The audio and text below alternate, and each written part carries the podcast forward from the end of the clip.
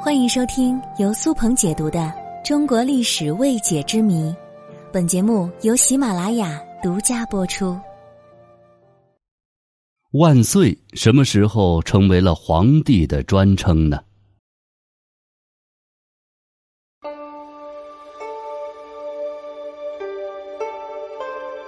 我们在看历史剧的时候，经常听到“万岁”“万岁”“万万岁”等字眼。在我们看来，“万岁”是对于皇帝的尊称，所以呢，人们就认为“万岁”就是皇帝，皇帝就是万岁爷。其实这是一种误解。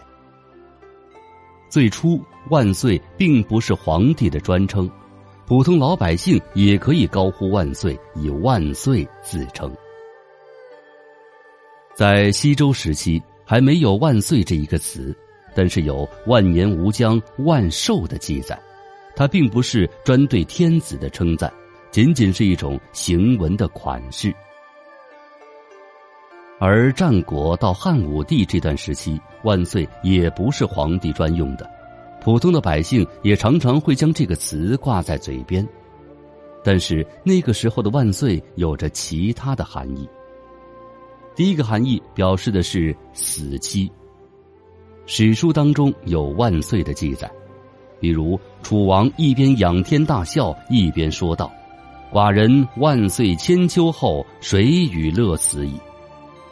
刘邦在关中定都之后，也曾经说过：“吾虽都关中，万岁后无魂魄游乐思佩”的话。这些话虽然出现在不同的场合当中，但是根据语境来推测，就可以知道。万岁表示的是死期的意思，而万岁后也就是死后的意思。这个时期的万岁还有第二个意思，那就是欢呼。比如陆贾遵照刘邦的旨意编写新语的时候，每完成一篇，汉高祖刘邦都会大加赞赏，一边的大臣也会随声附和，高喊万岁。在廉颇蔺相如的故事当中。蔺相如手捧稀世珍宝和氏璧，奏秦王，秦王大喜，传以示美人及左右，左右皆呼万岁。到了汉武帝后期，由于对儒家文化的推崇，万岁逐渐演变成寻常百姓不可以用的字眼了。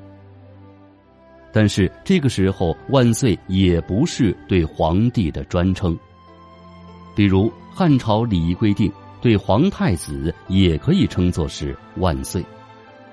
当时皇族中还有以万岁为名的，当时皇族当中还有以万岁为名字的，比如汉和帝的弟弟就叫刘万岁。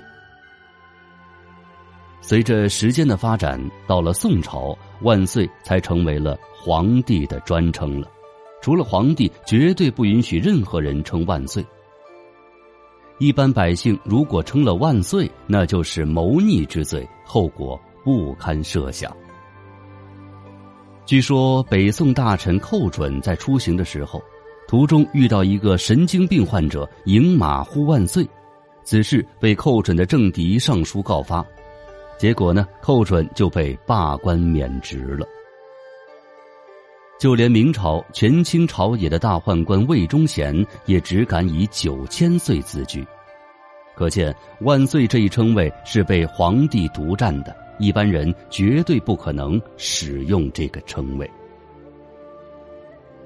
所以，听了这集的朋友们再去看历史剧，如果是宋朝以前的历史剧，如果有万岁是对皇帝的专称这样的情节的话呢？那只能说这部历史剧它不是特别考究哦。